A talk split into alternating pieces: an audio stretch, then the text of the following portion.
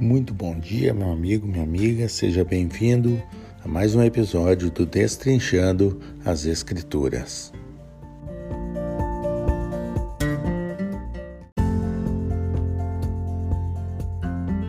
Na semana passada, quando a gente falou sobre a criação, destacamos ali que um dos deveres da humanidade está relacionado à questão dos alimentos.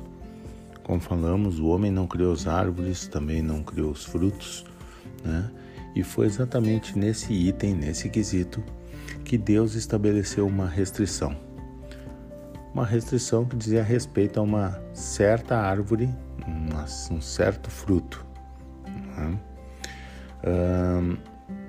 esta feita, em Gênesis 3, no verso 1, nós lemos o seguinte: A serpente era o mais astuto de todos os animais selváticos.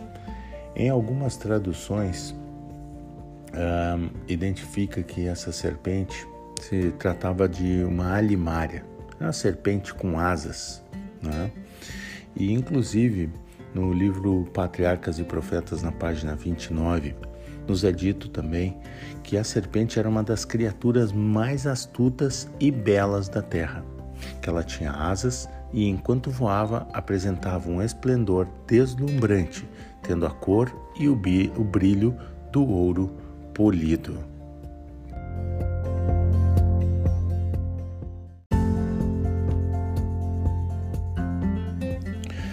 Pois então, aqui em Gênesis 3, nesse primeiro verso, ali há duas coisas a destacar. A primeira delas é que a serpente ela é, ela tem um artigo bem definido, né? na estrutura da frase indica que essa figura ela era muito bem conhecida.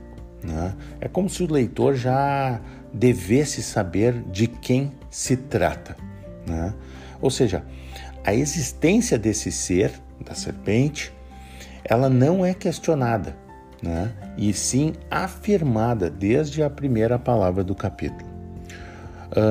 Sobre a serpente ser astuta né, ou sagaz, a palavra original do, do hebraico é arum. Tá? E arum tem duas conotações, uma delas negativa e outra delas positiva. Tá? A, a conotação positiva, inclusive, é a que aparece mais na Bíblia. Tá? Uh, tem uma ideia, traz uma ideia, carrega uma ideia com ela de prudência. Né? Então a serpente seria um animal prudente. Né? Parece ser mais. Um, se encaixa melhor nesse, nesse momento, afinal de contas, quando da criação, Deus havia declarado que tudo que havia sido criado era bom ou muito bom.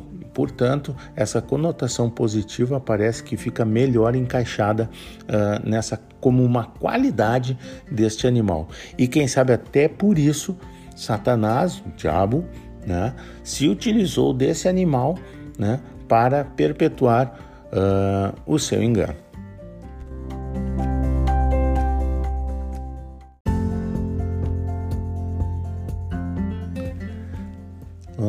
2 Coríntios 11 e verso 3, nós lemos Paulo escrevendo então né, uma, nessa carta e diz o seguinte: O que receio e quero evitar é que, assim como a serpente enganou Eva com astúcia, a mente de vocês seja corrompida e se desvie de sua sincera e pura devoção a Cristo.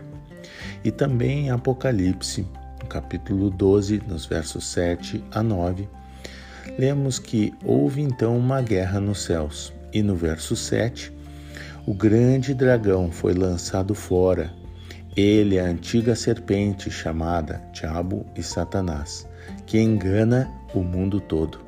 Ele e os seus anjos foram lançados à terra.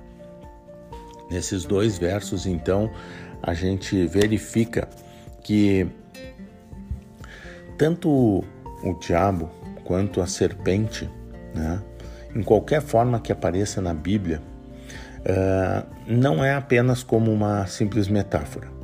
Satanás ele é descrito como um ser literal e não apenas um símbolo retórico ou um princípio abstrato para representar o mal ou o lado obscuro da humanidade. Né?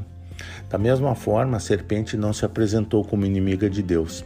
Pelo contrário, ela se referiu às palavras de Deus. E parecia inclusive que ela apoiava essas palavras. Ou seja, desde o início, a gente pode ver que Satanás gosta de citar Deus. E como a gente verá mais tarde, né, lá nas, na, no livro de Mateus, no capítulo 4 no verso 6, ele inclusive cita as próprias Escrituras. Uh, um detalhe importante ali é a gente ver que quando a serpente uh, dialoga com Eva, né, ela não discute imediatamente com a mulher, mas ela faz uma pergunta indicando que acreditava naquilo que Deus havia dito.